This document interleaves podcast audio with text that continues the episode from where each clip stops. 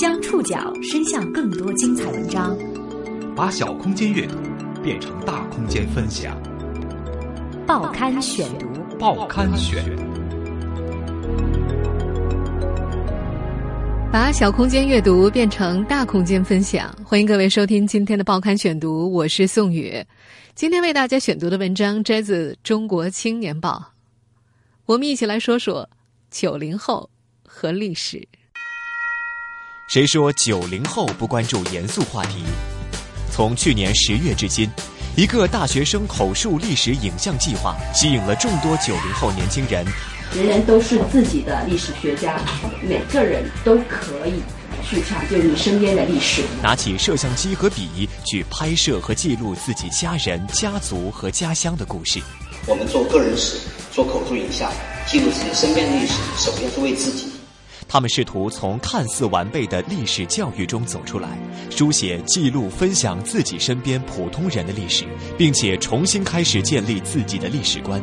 他们用不同的方式理解和诠释另一种家国春秋。报刊选读今天为您讲述九零后记录的彩色历史。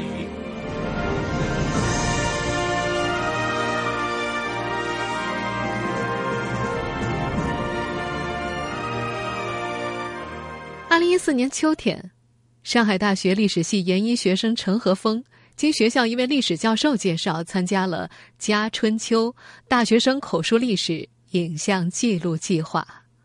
这个号称中国规模最大、参与人数最广、参与学校最多的大学生历史记录计划，试图动员更多的年轻人和普通人，从身边抢救历史记忆，唤起公众、社会、公共机构对于历史的重视。新历史合作社，我的历史计划执行总监、加春秋计划负责人瞿兴一说：“如果中国最年轻、最具活力的一代九零后的大学生们都不去关注历史的话，那么历史将由谁去传承呢？”这么长时间以来，不止一个人问瞿兴一：“什么是我的历史？”他简单答道：“就是我们普通人的个人历史。”没有人在意普通人在时代中的挣扎彷徨。其实，我们就像大海里的一滴水，汇集起来就是一部家国史，能够真实的反映那个时代。我们这一次的一个口号就是“人人都是自己的历史学家”，就是说每个人都可以去抢救你身边的历史。这样的愿景虽然美好，可是让九零后年轻人把本来可以玩、可以实习、可以社团活动的时间，花在和父母祖辈聊天上。花在了解家乡的历史、祖辈的经历上，他们会愿意吗？他们会对历史这样一个看上去既古老又不酷的话题感兴趣吗？瞿兴一和几个负责人心里并没有底，于是他们每天从北京的东五环跑到海淀，约见来自各个大学的小鲜肉们。有一次路演，在北京五道口的七零六空间，瞿兴一问一些九零后：“你们知道爷爷奶奶的生日吗？”知道你们爷爷奶奶是为什么结婚的？知道你们家族经历过什么？知道者寥寥无几。每个问题提出来，一开始举起的手又会放下几个。但瞿兴一没有想到的是，这个计划刚刚启动一个多月，就收到了三十多所高校、七十八个队伍、几百名同学从全国各地发来的报名视频。这些年轻人想要记录的故事包括战争、运动、经济、社会、宗教、民族、建筑、爱情等等等等。他对着黑暗中明明灭灭的电脑屏幕，看完了七十八个滋味绵长的人生故事。最后一个短片落幕的时候，他突然觉得，熬了通宵的身体充满了奇异的力量。这种力量的名字叫做希望。早在五年前，瞿兴一就开始做口述历史方面的工作。当时他还是电视台的主持人。他曾经为一个片子采访过一百多位老人，其中三十多位是中国人民大学的教授。当他听完三十个人讲述他们在人大的故事之后，他发现自己对于人民大学的历史非常了解，能够讲出每一届学生和老师的不少趣事。他想，如果不仅仅是三十人，如果他的采访对象生活在同一年代，那么他或许能够还原出一个时代的背景。中国的历史教育可谓完备，从小学到大学，从古代史到现代史，从党史到革命史，但是，这并不是历史的全部。新历史合作社总编辑唐建光认为，还有一部分历史需要口耳相传。另外一部分就可能需要我们的口耳相传。我们的教育开始就一直讲的是宏大叙事，但是我们的这种草民、普通人，你身边的历史是从来没有人关注的。我认为，我们做个人史、做口述影像，记录自己身边的历史，首先是为自己。瞿金一在一次演讲当中谈到：“我们的社会啊，似乎总是对年轻一代充满不信任。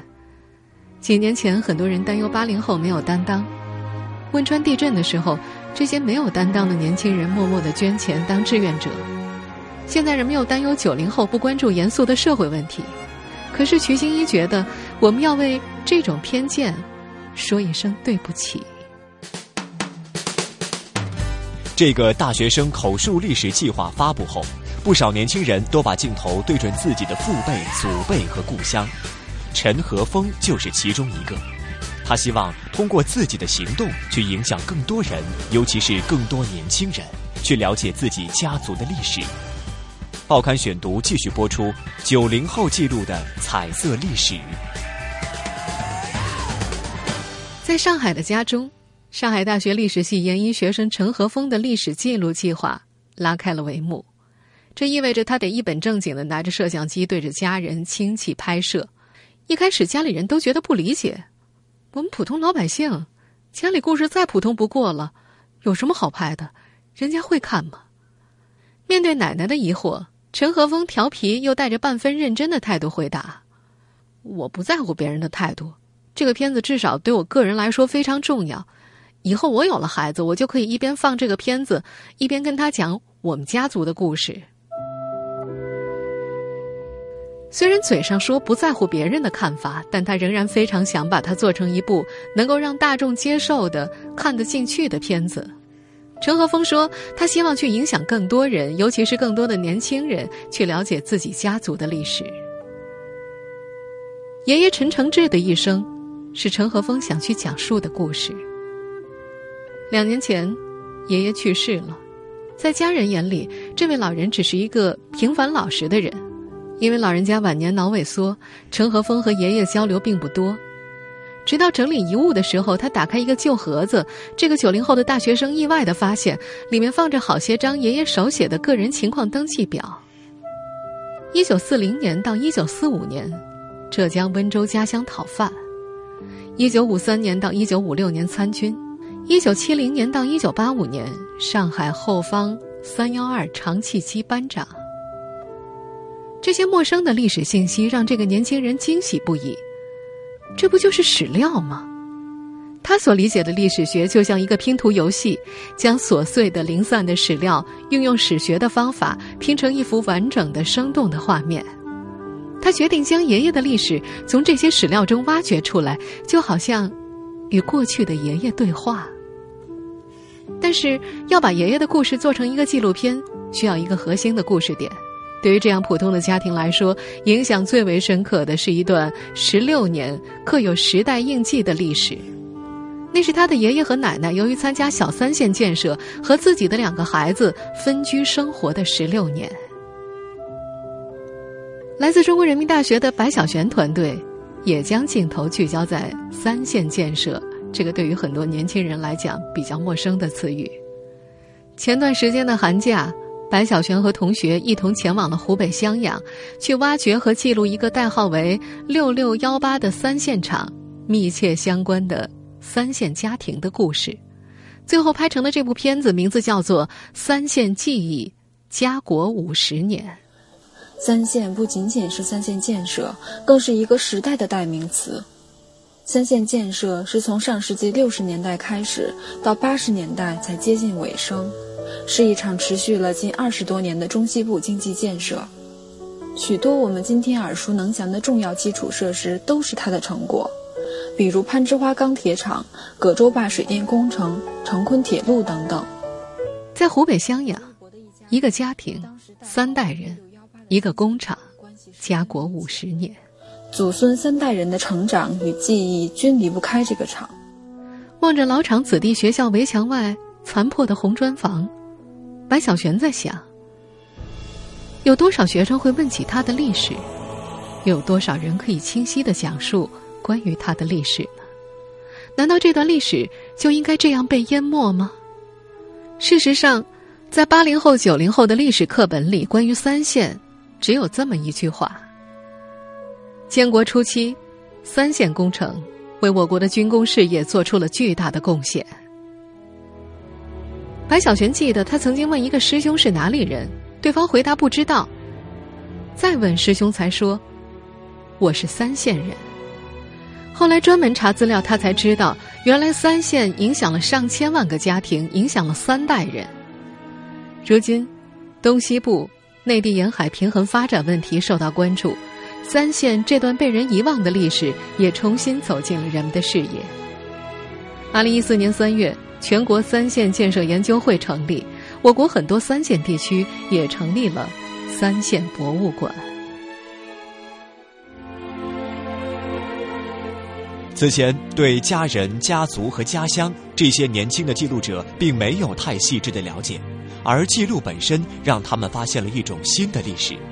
在调查自己祖辈历史的过程中，年轻人们更隐隐感觉到，这是在解答关于自己的疑问：我从哪里来？报刊选读继续播出九零后记录的彩色历史。白小璇团队制作的片子用了个很大的名字，而陈和峰所记录的故事题目很简单，只有三个字：《凡人歌》。啊，你爷爷奶奶离开上海的时候啊，那个时候我还小，呃，小学还没有上。那天我跟你大伯伯去送爷爷奶奶的时候，哎呀，我哭得来死去活来。在《凡人歌》的设置过程当中，陈和峰动用了一个强大的团队，他的奶奶、父亲。大伯以及众多亲戚朋友都参与了进来。他的父亲带着摄制团队前往位于安徽泾县乌溪乡金竹坑的原三幺二电厂所在地，那里是他爷爷奶奶离开上海、离开两个孩子之后工作了十六年的地方，那也是陈和峰的父亲度过短暂童年时光、魂牵梦绕的地方。陈和峰记得那刻，父亲一下子就变回了小孩儿，年过半百的父亲很是兴奋。当他走过山间一条小溪边，脸色变得有些凝重。我小时候啊，搬着小板凳，跟你爷爷一起走到那边那个水泵房值过夜。风啊，你捡两块溪边的小石头，我们带回去，下次扫墓的时候啊，带给爷爷看看。在拍摄的过程当中，陈和峰听到有人这么形容三线人：献了青春，献终身。献了终身，献子孙。而实际上，三线人也只是大半个世纪以来家国春秋的一个侧影。从这些九零后记录的故事里，我们还能够看到抗战、文革、大跃进、人民公社大背景下的黑色的、白色的，或者是彩色的故事。中学生历史写作大赛的发起人李远江曾经做过一个假设。如果把时间倒置六十年，这个活动还有没有人参加？他表示很怀疑。因为在那个时候，民间记忆不是问题啊。那个时候，我们每一个人都是被记录在案的，他的名字、姓氏、他的大致的生平都记录在他们家族谱里头。后来，民间记忆越来越成为一个问题。在林远江看来，这与新中国成立以后不断的批判反思有关系。从我们破四旧开始，我们的宗法传统就是一个该埋葬的东西，我们就在摧毁它，而且谁家藏了这个东西都要命。比如我家，我们家有很多支，我们这一支的那个分支族谱，在我的三爷爷家里，结果四七运动刚来，宣传的特吓人，他是赶紧把它给烧了。在家春秋大学生口述历史影像记录计划的第一站，林远江被请来现身说法。十四年前，李远江还是中学历史老师，刚开始使用新课程教材，他就带着学生去调查他们自己周边的历史。学生们做这件事情时候认真的程度出乎李老师的意料。这件事让李远江开始反思：当他给学生们讲历史课本的时候，无论他多么努力的讲，学生依然不听。但是，当他们自己去调查身边的历史的时候，却如此专注。我觉得，可能是我们的历史教育出了问题，因为我们书本中讲的都是那些高高在上的、遥远的这些人，那些精英人物的历史。其实这些历史跟他没有直接的关系。但是如果他去调查他自己的祖辈的历史，他生活的街区的历史的时候，他隐隐的感觉到他在解答他自己的疑问。这个疑问我们可以把它说成是人生三大问中的第一个：我从哪里来？家春秋计划的负责人瞿行一也希望年轻人从历史的细节当中寻找自己的来历。在他看来，当记录者去采访很多人，共同回忆这段历史，不用去想它的对与错，只要记录下来，它的共性就是那个时代的底色。有意思的是，同一个时代的历史记忆，往往会激发不同时代人的不同情感。新历史合作社总编辑唐建光是个七零后，之前做历史记录的时候，会让他觉得很沉重，因为记忆被唤醒了。而八零后的瞿行一则表示，首先会是理解，理解那个时代下，一个人只能那样活着。而那些让唐建光感觉沉重的历史，比如反胡风、反右风。在参与这项拍摄计划的九零后们看来，少了一分沉重，多了一分触动。家春秋项目成员九零后金健解释：“越是年轻人吧，越习惯往前看。那段历史呈现出来之后，应该让九零后们更理性。我们会想，现在能做什么？比如西北大学李晓东团队拍摄的纪录片，名为《家铁路春秋》。他的爷爷是个铁路工人，别人会觉得很苦。”但是李晓东却说，他爷爷觉得那会儿很青春，过得很好，每天做自己喜欢的事情。对于这样的记录方式，瞿行一鼓励道：“是啊，干嘛一提到历史就苦大仇深的呢？”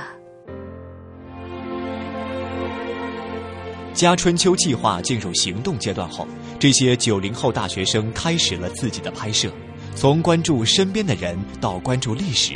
这些九零后大学生记录思考，并且重新开始建立自己的历史观。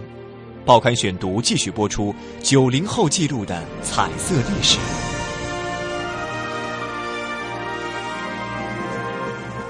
在拍摄的过程当中，这些九零后们渐渐发现，自己没有很详细的了解中国上世纪的历史，有很多历史事件的具体年份、时间都是模糊的。他们的心思大多用在了如何做好一个纪录片，而忽略了如何去记录历史。他们还从众多老人嘴里听到了不一样的历史，发现原来历史很多元。这些发现让他们开始反思。从二零一四年十二月到今年二月，家春秋计划负责人瞿行一走访和跟拍了第一季家春秋很多参赛队伍。在跟拍走访的过程当中，他亲身感受到。年轻人的无奈和无力感。山东小姑娘小川，打算拍去世多年的外公的档案，却找不到采访对象。了解情况的老人，大多数已经不在人世；还健在的老人，要么听不清，要么记忆力衰退，甚至有抗拒镜头的老人把他赶了出来。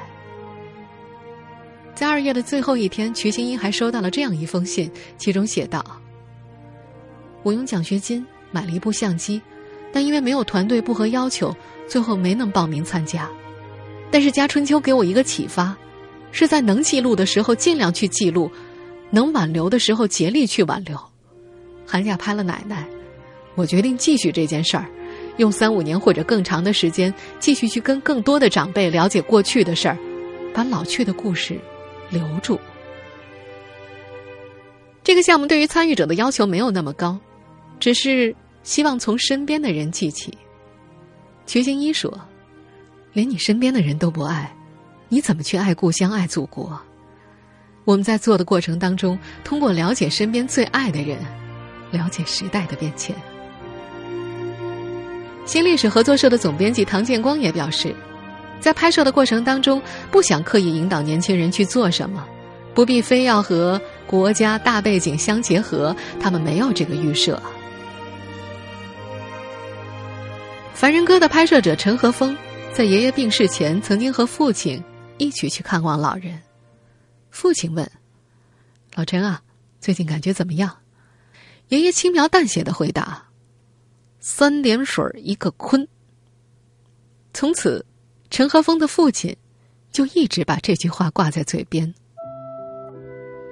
在那部记录短片里，陈和风通过一家几口的讲述，还原了爷爷的故事。一九六八年，国家号召工人开赴四川，投身大三线工程建设。由于陈和风奶奶的哥哥曾经读过私塾，被判定家庭成分不合格，陈爷爷被免去了前往四川的资格。而后，安徽南部和浙江西部山区的小三线建设也随之兴起。陈和风的大伯对着镜头说：“谁都不想去小三线啊，谁都不愿意离开上海到山沟沟里去，所以领导没办法，只能够吃吃老实人啊。”这里的“吃吃”是上海方言，意思就是欺负。那时候，陈和峰的爷爷作为党员，把领导对他的安排当做一种信任和荣誉。当时领导对他承诺，等那边学校建好了，可以把孩子接过去。可没想到，这一等就是十六年。在纪录片里，陈和峰的父亲和大伯都表示，为了不像父辈那样被人拆来拆去，他们认定只有读书才能改变自己的命运。陈和风觉得爷爷的经历对于父亲两兄弟是一种刺激，他也认为爷爷那种坦然面对任何事情的心态，影响了儿子们日后的生活观念。老人的一生作为一条暗线贯穿在《凡人歌》里，一个普通工人家庭的故事就这样拍完了。陈和风说：“实际上，我想记录的就是我们这个平凡家庭所默默传承的家族精神。其实，爷爷的一生并没有多少可圈可点之处，似乎几句话就可以讲完。但人的一生究竟该如何度过，是一个非常庞大的问题。或许在不同的时代，有着不同的标准答案。和陈和风一样，参与这个计划的很多年轻人在以不同的方式理解和诠释《家春秋》。命运跌宕的年代可能无法亲身经历，但是，人们可以从他们的讲述当中感知每个人背后经历的历史。事实上，作为这项大学生口述历史的发起人，新历史合作社总编辑唐建光并不希望做太厚重的历史，他眼中真正的历史就在普通人中间。报刊选读继续播出。九零后记录的彩色历史。唐建光说：“他希望做一个小而美好的事情，去做一个真实的事情，推动每个人去关注。根据他的了解，如今在新加坡、美国、英国都是政府推动在做口述历史，并且用于各个领域，比如劳工史、法律史等等。而在中国做口述历史的主体主要是民间组织，这让唐建光觉得蛮了不起的。”国内最早做口述历史的民间机构是前央视主持人崔永元发起的永元公益基金会，做了有十二年。这个基金会也是《家春秋》影像历史记录计划的发起方之一。二零一三年，唐建光的新历史合作社还曾以微纪录片的方式拍摄一百个中国词儿。这项目和《家春秋》抱有类似的主旨，记录风云巨变的历史，见证悲心交集的变迁，保存一个个具体人的生活和命运记忆。他们希望人人皆可记录，能够成为历史的另外一种书写方式，用细节构建更丰盈的社会，让公众更好地感知时代、理解时代。而《家春秋》正是将主动权交给那些。不适应那种宏大的、虚假的、不关心个人的话语方式的年轻人。四年前，唐建光还是《看历史》杂志主编，并且与李远江一起做了中学生历史写作大赛。如今参赛的大学生和当初的中学生，在唐建光眼里属于一代人，但是二者有着明显的不同。历史教科书差不多是中学生接触历史的唯一来源。家族史所涉及的内容，往往给他们带来巨大的反差，而大学生历史接触多元一些，相对更加理性。对于这个影像记录计划，唐建光和瞿兴一想踏踏实实的影响更多的人，他们希望到了第二届，不只是大学生，还可以有更多的青年人参与进来。就像唐建光所说的那样，当我们的年轻人都懂历史、知去向时，继往开来。才有了更加坚实的基础。唐建光说：“这些九零后的孩子呀，就是我们看到的种子。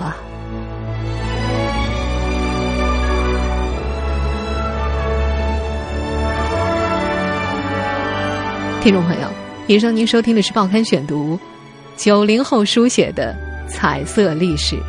我是宋宇，感谢各位的收听。今天节目内容摘自《中国青年报》以及《家春秋计划》官网。收听节目复播，您可以关注《报刊选读》的公众微信号，我们的微信号码是“报刊选读”拼音全拼。下次节目时间再见。